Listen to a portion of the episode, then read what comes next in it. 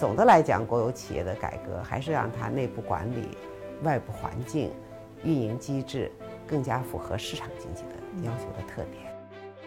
改革过程调的就是政府和市场的关系、和社会的关系、和公民的关系。政府的改革中间的权责的匹配呢，该放的要放到位，该管的要管起来。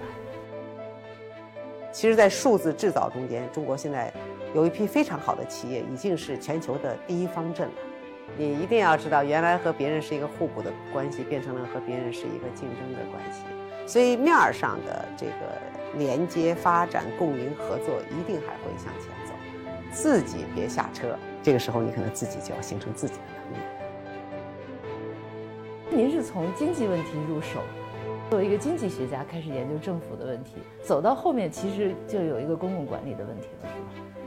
对，经济学研究的是怎么最好的配置社会资源，达到最好的社会的收益，而且尽可能公平的分配这些收益，这是我们经济学的责任。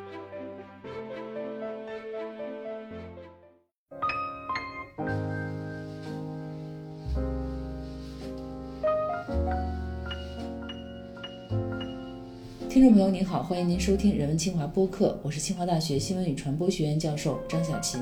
本期播客我们继续放送对经济学家江小娟老师的访谈。在中国改革开放的进程中，有很多重要节点，比如对民企放开限制、外企进入中国、中国加入 WTO 等等，在当时都发生过激烈争论。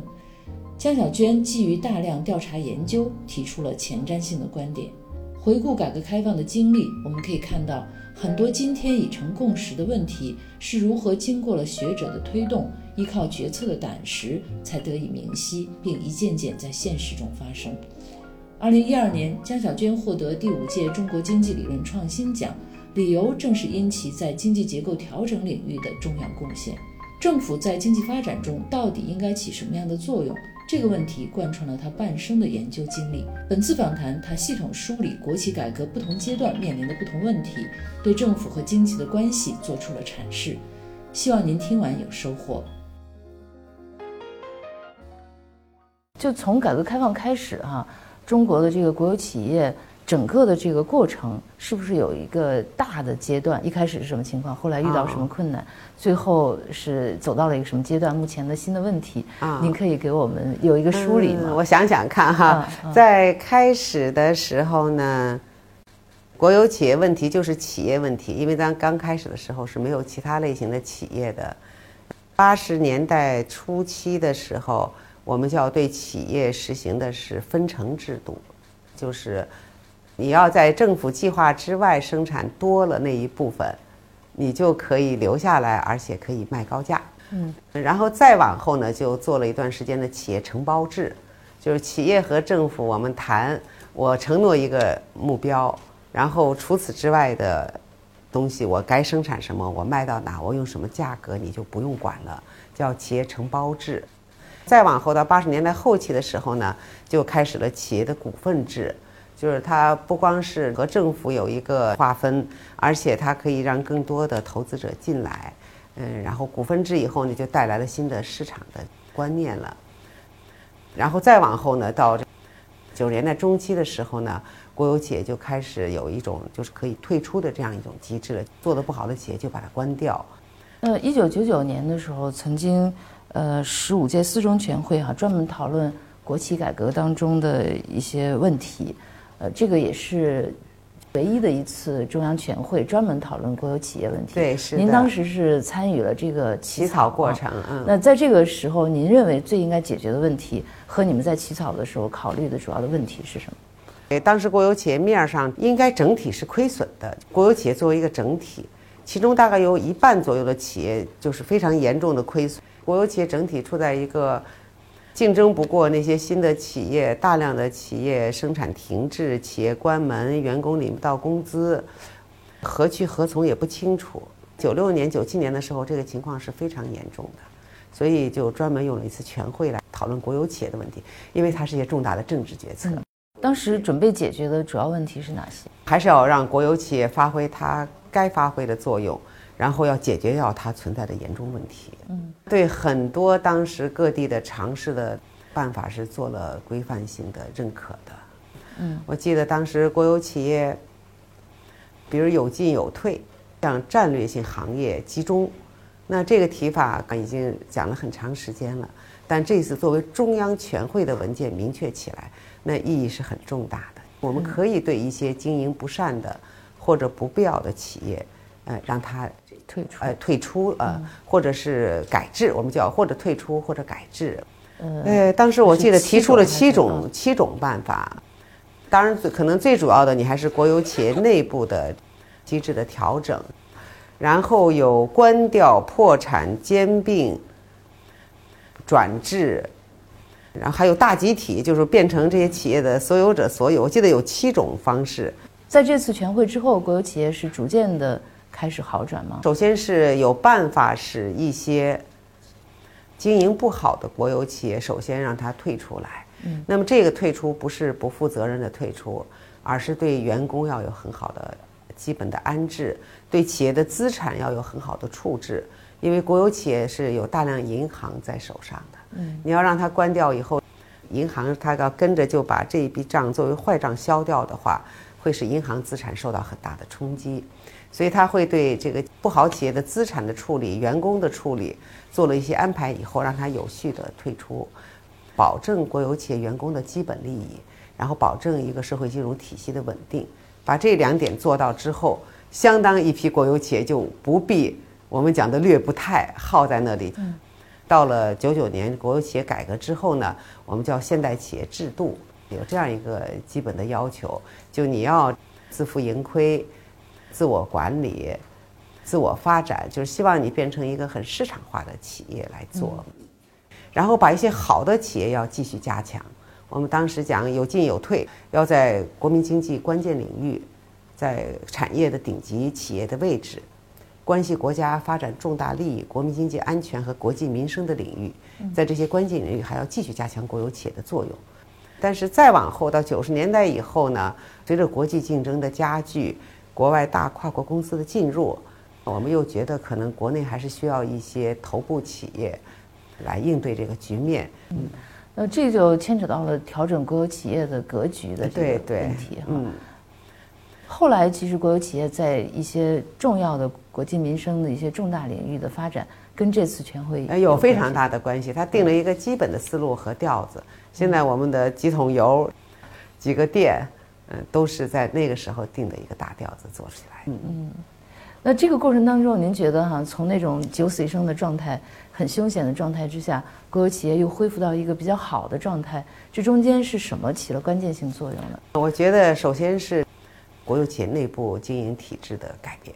说一个最直接的，就整个的薪酬体系变了。我们国有企业的高管，我们国有企业的核心技术人员，也可以得到一个呃相对匹配的薪酬。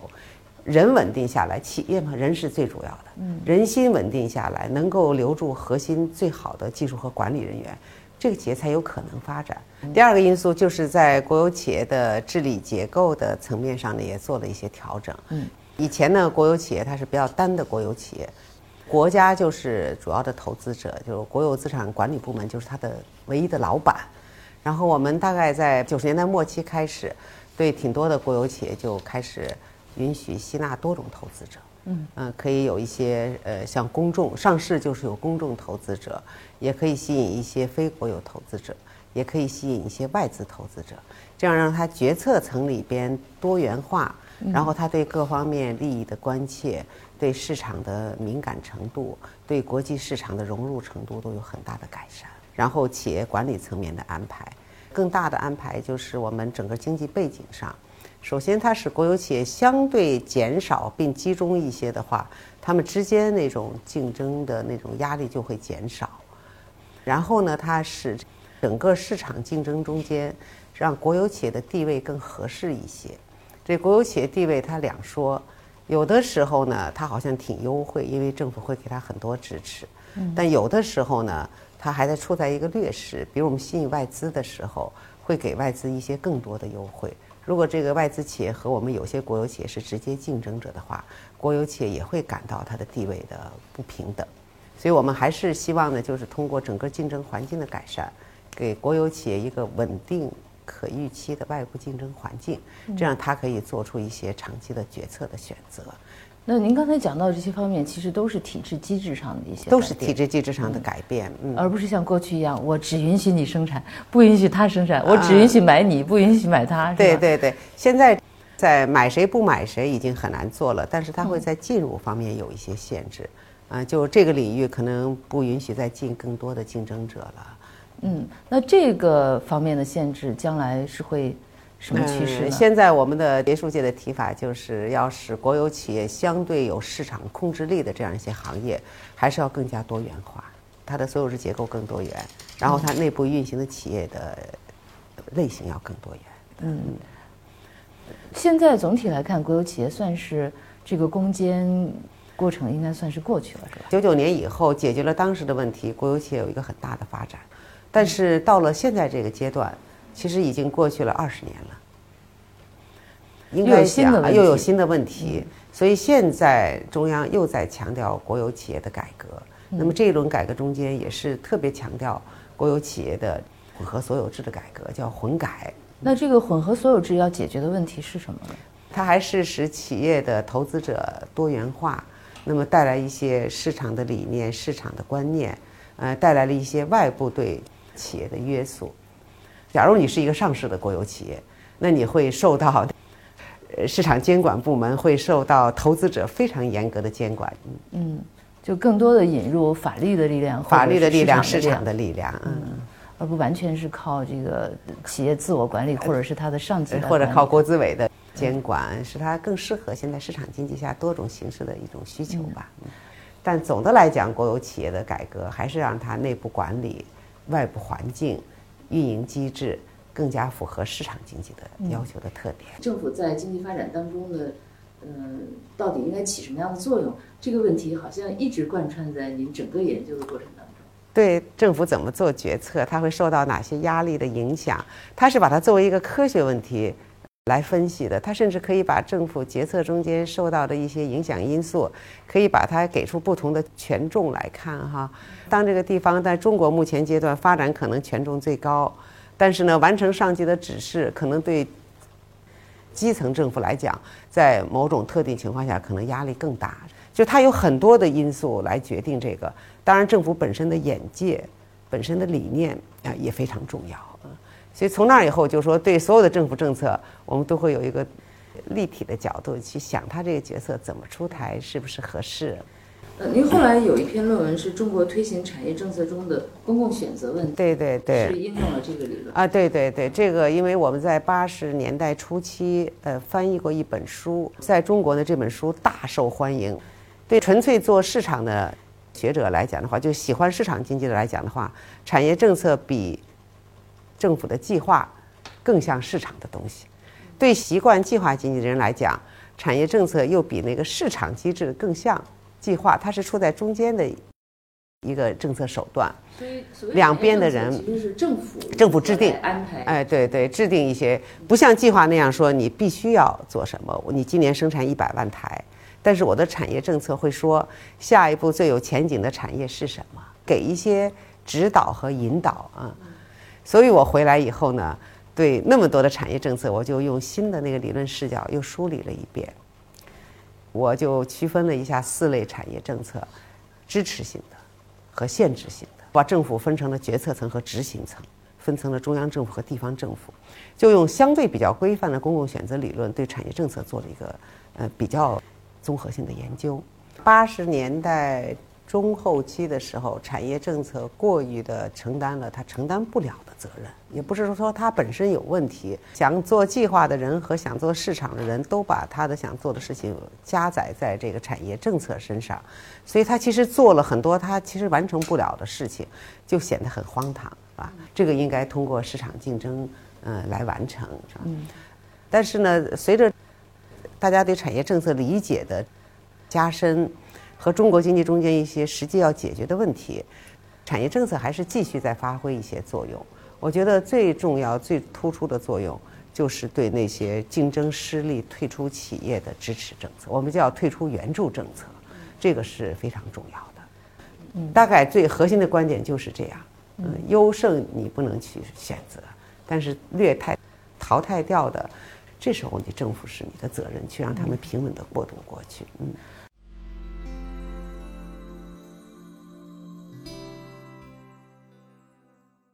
嗯，从改革开放以来，政府跟市场、跟这个企业的关系、跟经济发展的关系是也有一个过程，是吧？对，嗯，所以我们原来就讲过，非常希望我们的企业类似于市场经济中间那种可以自我发展、自己有竞争力的企业。这个过程也是走了好几十年了啊。嗯，中国这四十年它的一个大线索就是从计划经济向社会主义市场经济的转变。嗯，其实它。要说到底，就是政府和市场各自边界的不断的调整。原来政府管的不要管了，市场做不了的市场来做。它和我们这个改革过程是相同的。改革过程调的就是政府和市场的关系，和社会的关系，和公民的关系。嗯，这改革的本质。呃，您觉得政府和市场在进退的这个姿态上面，在它的这个进退的程度上面，是一个什么样的状态是理想的？我的理想就是。在社会的呃发展的活力和社会的稳定性中间，能达到一个社会接受度比较高的一个状态。我觉得现在就还不错。那现在我们也提到政府职能转变的问题哈，政府在权和责、在进和退之间，什么样的姿态才是一个非常适当的姿态？我相信，首先他可能要政府。每一个工作人员，每一个机构自己持一个正确的姿态，其实是比较难的。它也是一个团体，它也是一个组织，就是它那个组织必然的压力，其实在政府身上都是存在的。所以政府要有一个比较正确的定位和姿态，其实是需要一个大环境的。呃，首先中央政府要有一个基本理念，不要过多的直接干预经济和社会组织。嗯，而是要用规范的、用政策、用法律的手段，给他们的行为提供一个遵循的规范，然后给他们发展中间的缺项呢提供一个必要的支持，大概是这样一个基本的理念，才能够推动，呃，各级政府来做事。另外，被监管的对象，就行政的相对人呢。也应该有一定的声音，就是你是政府，你是监管企业的。如果企业永远不能发声的话，不能够有出于自己正当立场的一个发声的话，其实对政府也不是一个很好的监管。像现在我们放管服中间，需要政府来放什么？其实很多情况下是要听市场主体的意见的。嗯，从政府机构来讲，从每一个机构来讲，它会有一种倾向，有权的。这个愿意呃愿意进愿意愿意拿着是吧？有有责的我愿意放是吧？这次放管服中间，其实我还有一点点工作的设计，就是一定要看住他把那种不能放的东西放出去，其实是非常危险的。嗯，比如说哪一种医疗实验不能做？嗯，我们医疗的和人体相关的和基因相关的手术是分成三类的，第三类原来监管是非常严的。它实际上是和科学未知相关的一些实验不能放，还有一些食品药品、疫苗方面的监管。政府的改革中间的权责的匹配呢，我们原来有一个说法，不能错位，该放的要放到位，该管的要管起来。嗯，中间呢，什么该什么不该，其实它也有一个社会理念的变化，是吧？也有一个现实中间最突出的问题带来的。公众的需求，所以政府是在不断调整这个过程的。嗯，所以要让政府行为到位，除了我们要有很好的执政理念，要有很好的公务员队伍的管理，还是需要社会各个方面各自发挥作用啊，我们最后才能找到一个比较好的定位出来。呃，您在二零一二年的时候，跟您的导师周书莲先生和马建堂先生一起获得了。第五届中国经济理论创新奖，嗯，呃，这个奖应该说是挺很重要的，很有分量的。当时颁奖给您的理由是，呃，在经济结构调整领域的重要贡献。对对，啊，这个是怎么来理解？我在工业经济研究所的时候，很重要的一项就是做产业问题研究。嗯，呃，做产业问题研究的话，就涉及到整个经济结构啊，产业组织结构的调整。像我刚才讲到的这个中小企业的问题。其实就是产业组织结构的呃一个方面，然后整个产业结构怎么调整？其实我的主张用一句话来讲，就是让市场来定啊。大体上还是就非常一致的一个研究，所以它有一系列的呃成果出来。嗯，就今天很多我们看起来已经是一些共识的认识，呃，如果把它放到历史过程当中去看，还是由学者们一步一步的推动，这个力量是起了很大的作用。呃，应该讲是的。从国外学习回来以后呢，受到这个公共选择理论的影响，也受到实践中的一些感受，所以那个时候我就专门写了一篇文章，就是利益制约与对策性研究的改进。我的核心观点就是说，要把相关利益方对政策的反应方式纳入到决策过程中间去。如果没有好处或者没有强制力，对方可能是根本就不接受的。然后你这个政策，如果有人不正确执行，反而能够牟利的话，他一定会去做的。不能你出来之后，别人那样做了，你去指责别人。然后你说，我想的是对的，对吧？我是为国家利益着想的，你你做错了，这个就不是一个很很市场经济中间的一个决策的。基本正确的一个一个做法，嗯，其实我看了您很多文章，这种用词的果断和笃定，还是一种文风。啊，对对对，我特别明确。我比较相信我写的东西啊，我比较相信我的判断，所以好像就就变成写成这样一种口气了。基本上还是深思熟虑和实践有很好的匹配度以后才会说这些话。嗯嗯，所以在整个改革的这个过程当中。您其实一直不断的在督促政府做很多事情，是吧？嗯，我们不断的在以学者理性分析的立场来表达政府应该做什么样正确的应该承担什么样的正确的事情。嗯，在您的研究当中，还有一个特别重要的部分，就是在开放过程当中，哈，啊，如何来看待开放过程当中的一些情况？嗯，呃，比如说在外资刚刚进入的时候，很多人认为说外资进来都是带来了落后的。产能落带来落后技术，而且把污染技术带给我们。但是您的观点也是跟他们不一样的。八十年代初期，嗯呃，外资在中国其实刚开始进入的时候还是很受到欢迎的。我们大概在九十年代中期前后，可能外资的进入都百分之每年三四十的增长。到两千年前后呢，他做的事情，我们很多企业也在做，这样它会形成竞争，这样国内呢就会有一些。呃，利益受到冲击的一方啊，他的感受是不同的。他就说：“你把中国的这个市场让给了外资企业来占领，然后我们自己本土的企业没有机会发展。”就比如说洗涤行业，当时可能进的也比较猛。嗯，九十年代初期，九二九三年，就是我美国的那个嗯，宝洁、宝洁、嗯，花王、汉高、丽华，嗯，四大家。就是洗涤用品四巨头呢一起在中国投资，呃，很快，大概到九十年代九四九五年的时候，我们国内排头兵的二十家洗涤用品企业，十五家，而且是前十五家全部变成了合资企业，这个确实是势头是有点猛。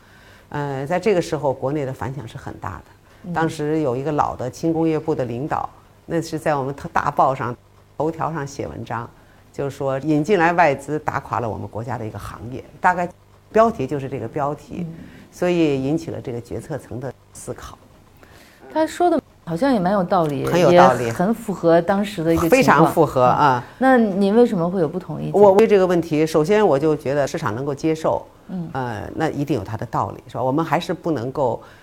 你的利益它是一个均衡的，企业的利益是利益，消费者的利益就不是利益的吗？如果消费者能够得到物美价廉的消费品，是吧？他能够愿意付出，使整个消费能够增长，这也是你的国家的利益呀。但是我们自己的企业不是要保护吗？其实那些企业并没有说关掉，而是合资。其实企业并没有受到很大的损害，还是那种管企业的部门。觉得亲儿子都变成别人的女婿了，觉得别人占了大的份额之后，你说话不算了，对吧？你总是那种心情也是很很复杂的哈，也是很正常可以理解的。还有一些行业大概都有这种苗头出现，引起了很高层的关注。嗯，然后就说能不能再去把这个行业再调研一下？这样我就把这些行业从头调研。其实在我调研的时候已经是九八九八年九九年了，那时候国内企业其实已经势头在上来了。嗯，我的报告呢就写第一。外资企业进来带来了很大的好处，就说它带来了新的产品，带来了消更丰富的消费选项，带来了国内企业技术的迅速升级。我们的洗涤用品行业原来是不能看的，那个车间里边的卫生状空气况、卫生状况、排污非常的严重。他们进来以后，那个他们的国外企业的理念就是说，企业的环保非常重要，就是改天换地。他们工人告诉我，在这里边再也不用戴口罩去工作了，在这些生产里边。其实我们到企业，企业本身都很高兴。企业说，我们原来企业体制很死，要改造没有钱，现在呢，一下子很高端，产品非常多样化，员工工资上去了，企业也发展了，总体上感觉还是不错的。嗯，但是在这个时候也发现。呃，企业的行为在变，就是他刚进来的时候，他为了打市场，他的产品和我们的产品是一个价格。嗯。但是企业嘛，天性它是要为企业盈利的。当它把你的有名的产品基本上市场影响力消失了，它就开始涨价。这个时候，消费者就开始想念那种其实上还是物美价廉的产品。嗯。那么在这个时候，但这些企业它已经被。呃，外资企业控股，它很难再恢复它的品牌了。这时候，一些民营企业一下看中机会就就起来了。所以，九六年的时候，外资企业我们前四位、前八位全部都是合资企业的品牌了。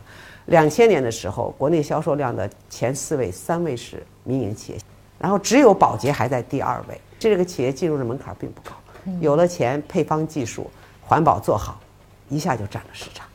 所以我从这一件事情上。我再一次确认了中国企业的创新能力、市场眼光，不是那么容易被打掉，根本就打不掉。所以当时我在两千年就写了，洗涤行业不会全军覆灭，中国的企业会在新一轮竞争的基础上，在更高的水平上整体崛起。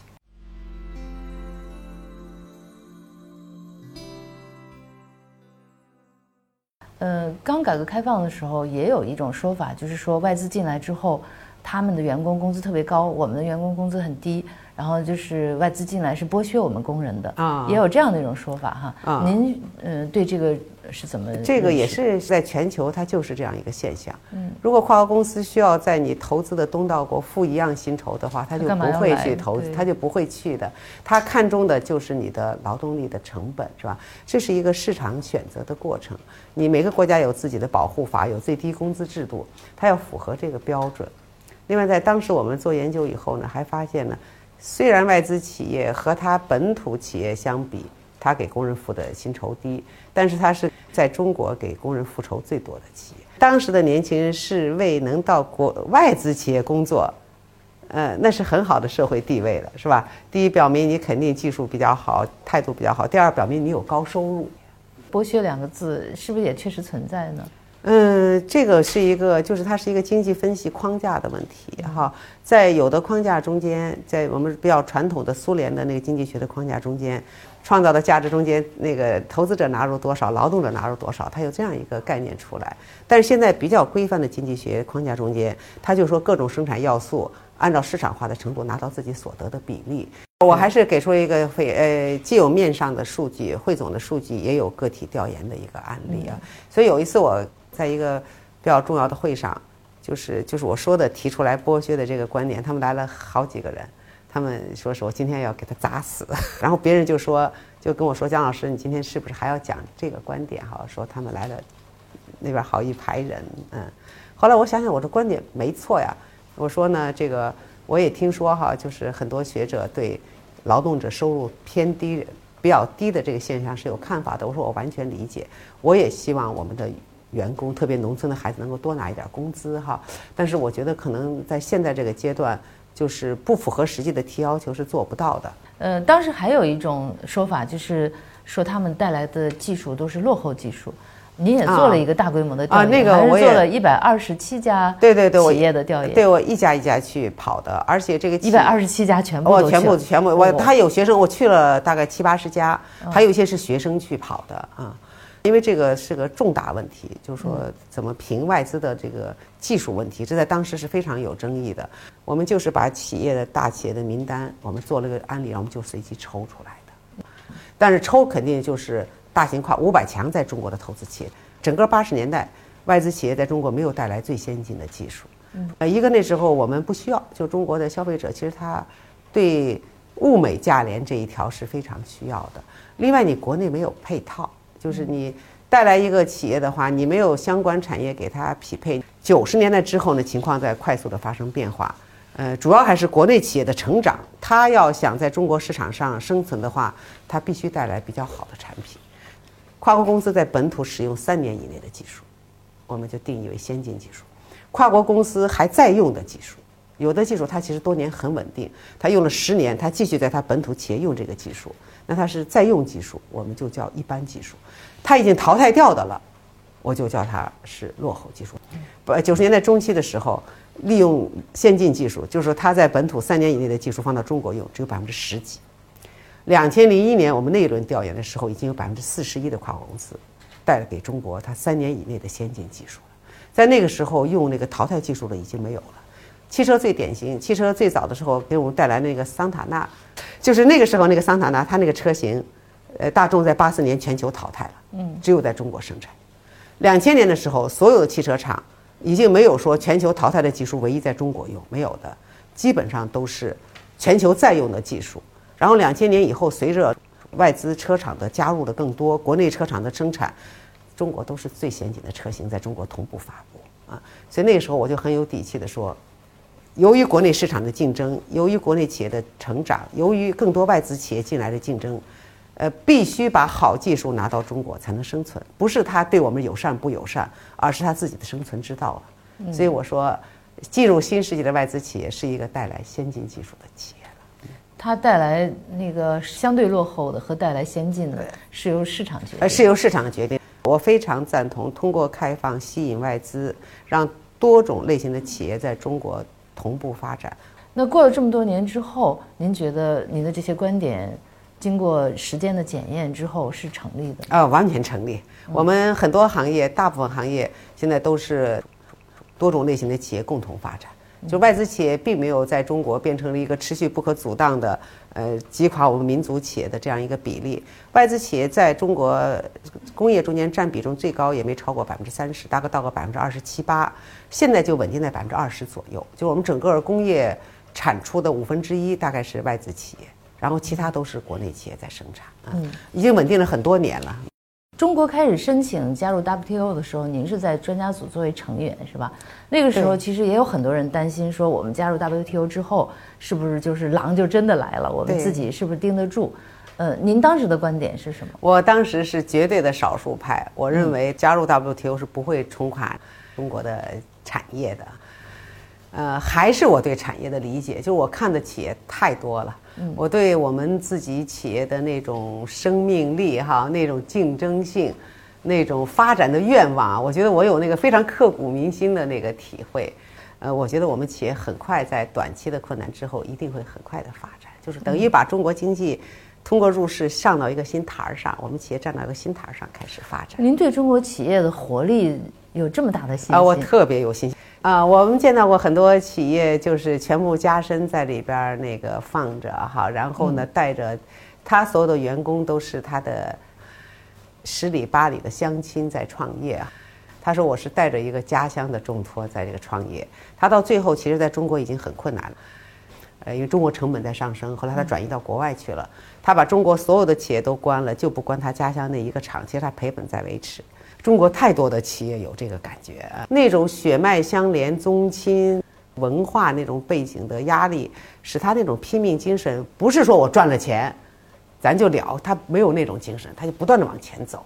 哦，印象太深刻了，我对就只能成功不能失败，哎，就是不惜一切。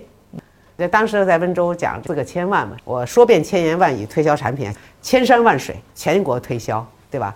千方百计去把一件事情做好，然后。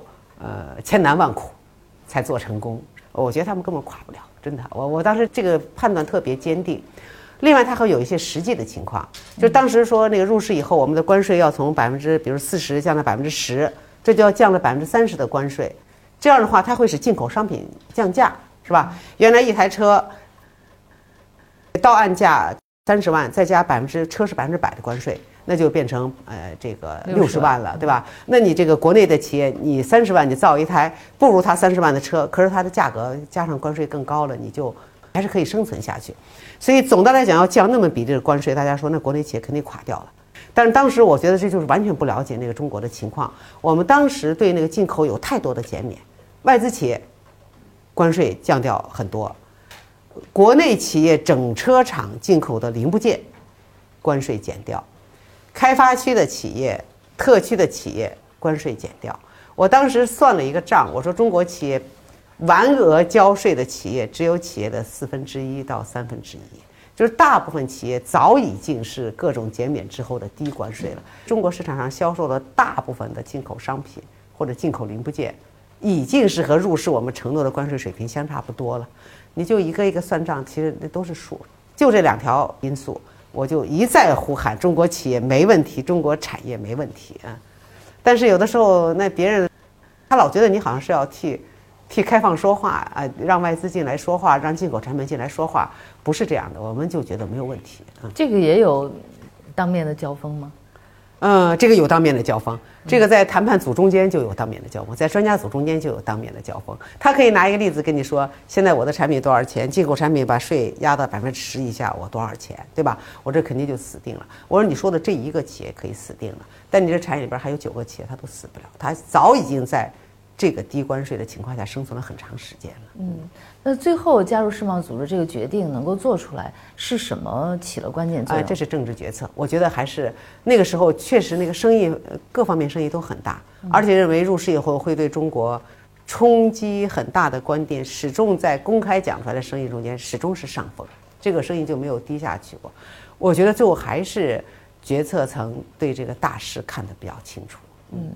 那学者在这里边起到了什么作用？学者在这里边，我不能说整体起到了正面的作用，都是呼喊说狼要来了。嗯哦，嗯，我当时是绝对的少数派，一直到中国入世为止。嗯而且那个时候我会有一些机会在比较重要的决策场合去说，这个外边喊的 专家可能他缺少这样一些机会，所以我觉得应该有一定的影响，但肯定不是主要的因素，甚至都连都算不上一个因素。这个还是最后我觉得是决策层的大判断。呃，您有这样的机会，是因为呃一项的研究都比较扎实吗？嗯，对我有这样的机会，呃，是也是一个互动的过程，因为我有一些研究，可能决策层觉得还是说的比较的实在，所以他们就会愿意看，然后他就会交一些课题下来，这样你就可以做更深入的调研，然后你的调研就变得更有力。每年我都会参加这个，比如说，呃，中央领导、国务院领导听专家学者的意见，我很多机会会参加，另外还有一些小的场合我也会参加。嗯就是从加入 WTO 到现在，已经也有将近二十年了。呃，回过头来看，呃，当时你们的那些观点都得到印证了吗？完全正确，呃，嗯就是中国产业不会被击垮，而且会在新的台阶上迅速的发展，嗯中国的呃出口也不会被压掉，呃，中国的那个外资的进口也不会泛滥，反而我们发展成了一个呃对别人对别人，我们就是我们从原来的。在中低端，就很快的就攀升到了和别人水平层面的竞争了。嗯，呃，从二零零一年开始，您担任呃社科院财贸经济研究所的书记哈，半年以后就是所长兼书记。嗯呃，这个时候开始把研究的主要的聚焦的目标，呃，转向服务业。嗯怎么会有这样一个转向？嗯，因为我原来在工经所主要是研究制造业的，嗯，但是到后期的时候呢，我呢已经有一种感觉，就是中国制造业的竞争力弱，不在那个制造环节的本身，而是在前后的服务环节了。就是服务业会约束到制造业。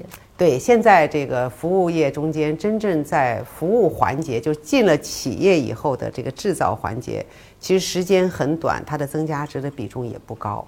真正决定一个产品的水平的，现在很大程度上是在制造环节之外的两端的服务业的问题。嗯比如你能不能尽快的研发，你能不能设计出来一个很快的迭代的产品，你的供应链的匹配度是不是好，采购的成本低，运送的比较快，你能不能保证你的供应链和你的主机的迭代是同步的？然后你生产出来以后，是不是有很好的办法在社会上？去营销有没有很好的售后服务的能力？因为我们传统苏联经济学没有这个概念，就是工业、农业，然后流通，它没有大的第三产业或者服务业的概念。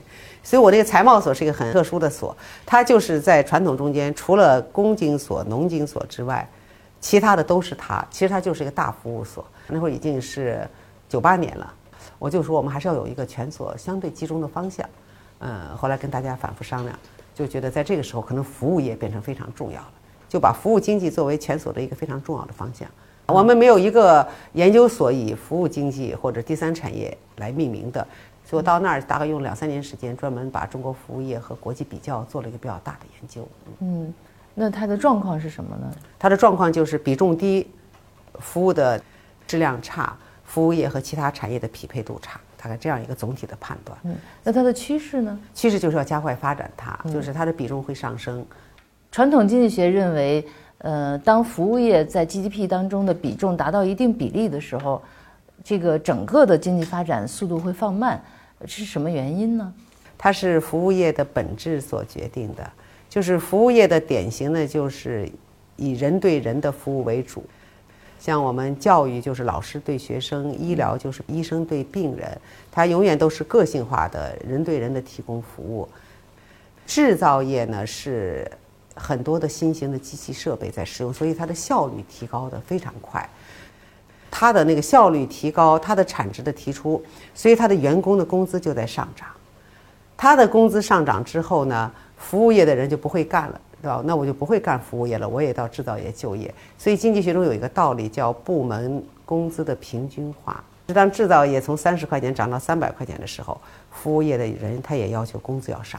所以服务业由于人对人不能使用先进的机器设备，它的效率提不高，所以它的工资的上涨就表现在同样的服务价格更贵。其实从消费者来讲，你没觉得你改进，并没有带来相应的你消费的真实的增长。这个道理讲起来，我们叫服务业的悖论，它也来解释为什么发达国家我们出国的时候会觉得它贵。看医生那么贵，雇家政服务员那么贵，是吧？它就是叫在这个时候经济增长就下来了。服务业增长占到一定比重之后，经济增长的速度会下来，因为你把资源投入到低效率的部门太多了啊。嗯，但是服务业的发展未来又是一个嗯，必须要快速发展的一个行业，对对，到了这个阶段，那我们进入到数字时代以后哈，在这个网络比较发达的情况下。服务业还是这样的一种状况呢，还是有新的特点？中国大概在十年之前，其实我对中国经济增长速度我是就往下，我说会往下缓慢下降。它有好多因素，其中一个因素就是服务业的比重会上升了，到了这个阶段了。但是现在呢，随着这十年数字技术的发展，呃，我觉得对中国未来的预期呢，可以比那些先行者更乐观一些。嗯，因为数字技术它会带来服务性质的改变了。嗯嗯。就是不不会像原来那个生产率那么低了，是吧？啊，对对对，原来它有些行业，你比如现在有些还没改变，比如家政服务行业，你还是改变不了，是吧？但有些行业会发生那个非常大的变化，呃，比如教育，是吧？呃，现代教育一百五十啊，对，一百五十多年了，呃，班额是定的，一个老师四十个学生左右，这是一个很固定的班额。那么一百年前教师的工资，我们别不用一百，四十年前我们教师的工资四十块钱。现在教师的工资平均一万块钱，但他同样教四十个学生，所以教育就变得很贵。但是现在不一样了，是吧？我们有了远程教育，有了数字教育，有了网络教育，一个老师最好的网课可以有一百万个学生在听。我们咱们清华的网课，我那天看了看，大概平均三到四万人，就每一门课，和这个线下教育就不一样了。当然现在还不是替代，对吧？就是我们除了网课之外，我们还得有线下的课程，总有一个阶段。很多课就可以变成网课方式在上，这样教师的劳动生产力会大大的提高，嗯，会会带来非常多的变化。嗯，有三个字哈，我觉得特别好，就是要盯住他哈。这个作为学者的时候，您是要盯住他，但是后来有一段时间，您是自己在这个做政府的一些工作。就成了那个被盯的对象，对，所以在您的这个身份当中，从盯住别人的到被盯住的人，这里边有一个转换吗？还是说您自己还在盯着自己？我还在盯着自己哈。我们有一些重要的决策或者政策出台之后，我非常关注它的实际效果。嗯，这可能也是一个学者的一个习惯哈。我会做一些自己的一些评估，就这项政策它的。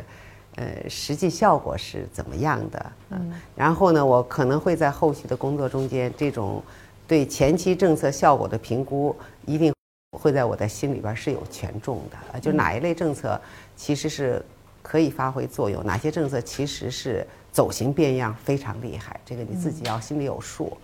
嗯。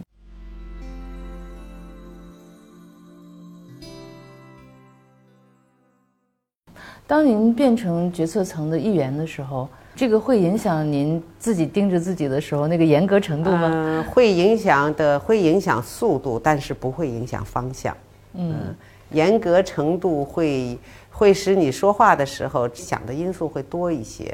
呃，但是对问题本身的严谨的判断，这个是不能放松的。嗯。嗯，不过自己盯自己肯定不是个办法，对吧？对对，我们其实还是在做，在在政府工作的时候，非常关注企业那个社会啊学者对每一件事情的评价。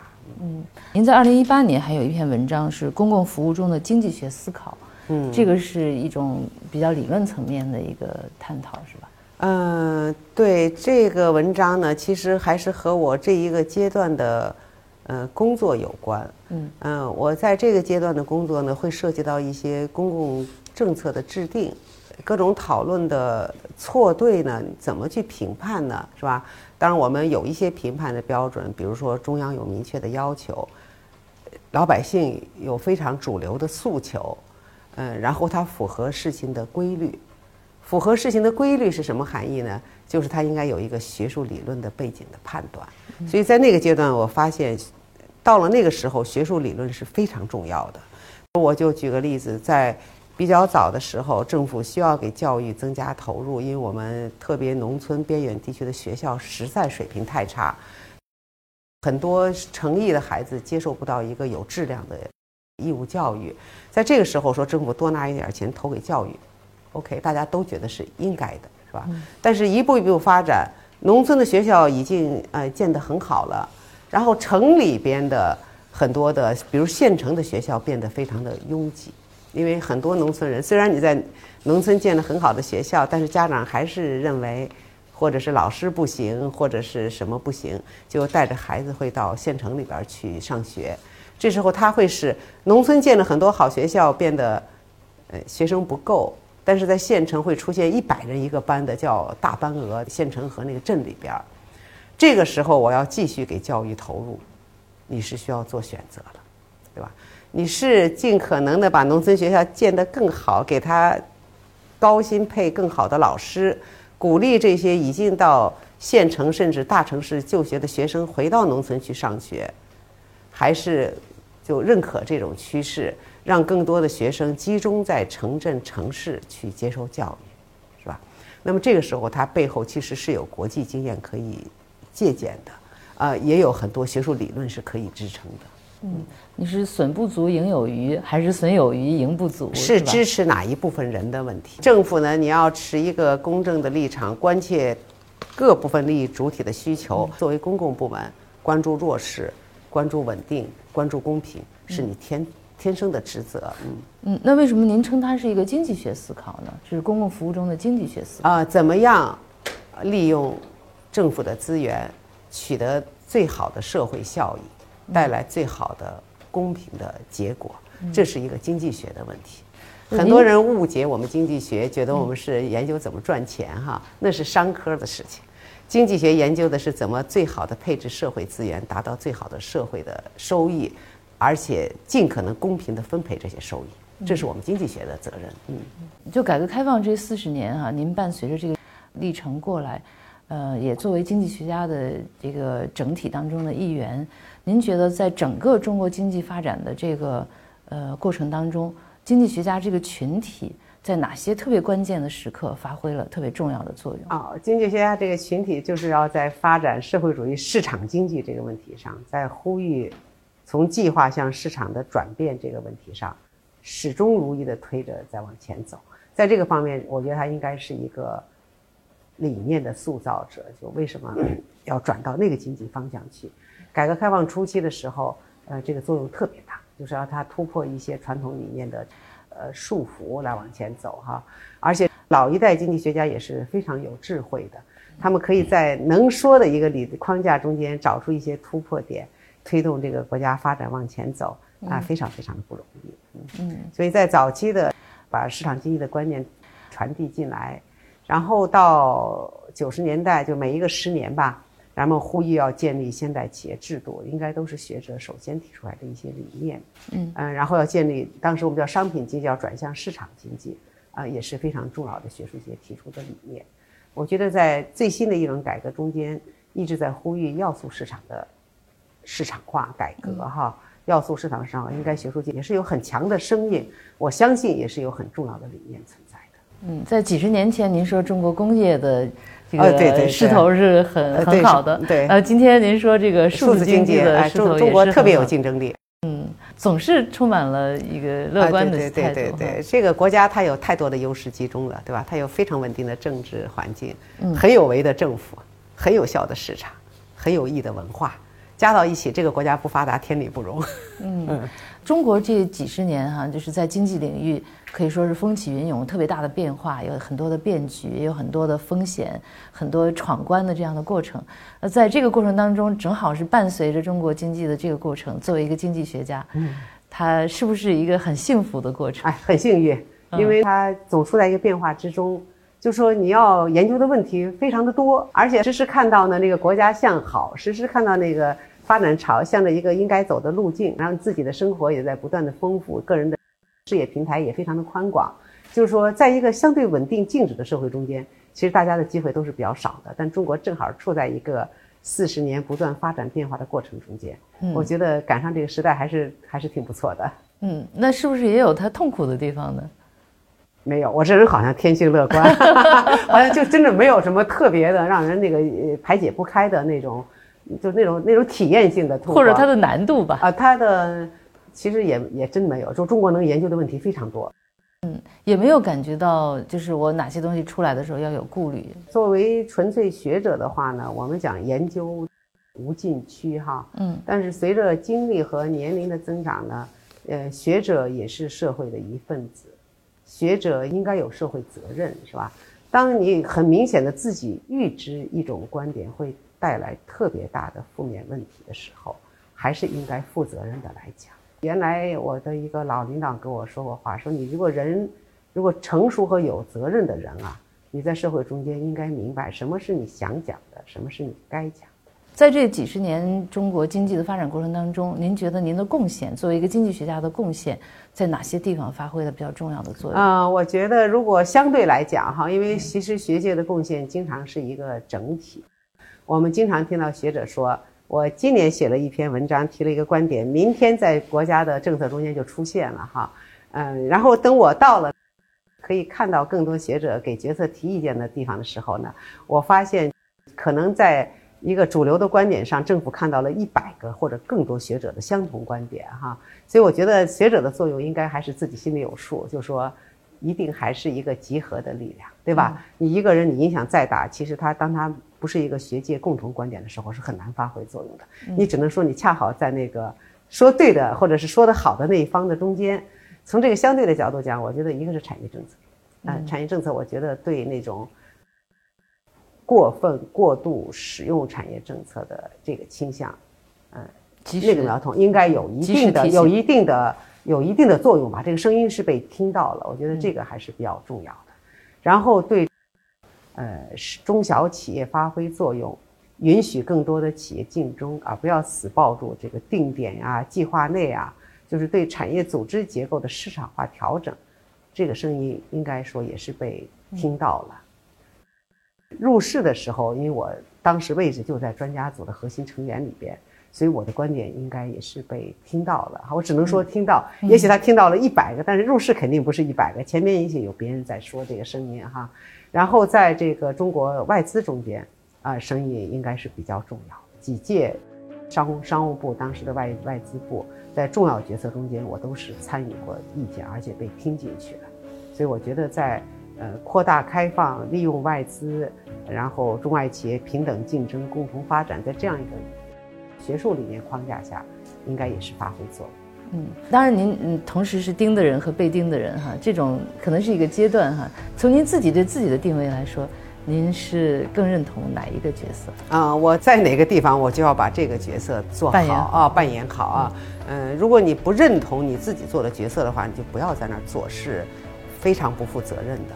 所以你在哪个角色做，一定要把它做好，尽力把它做好。本期播客内容到这里就结束了，感谢您的收听。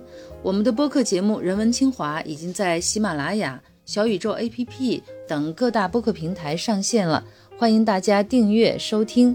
谢谢大家，咱们下期节目再见。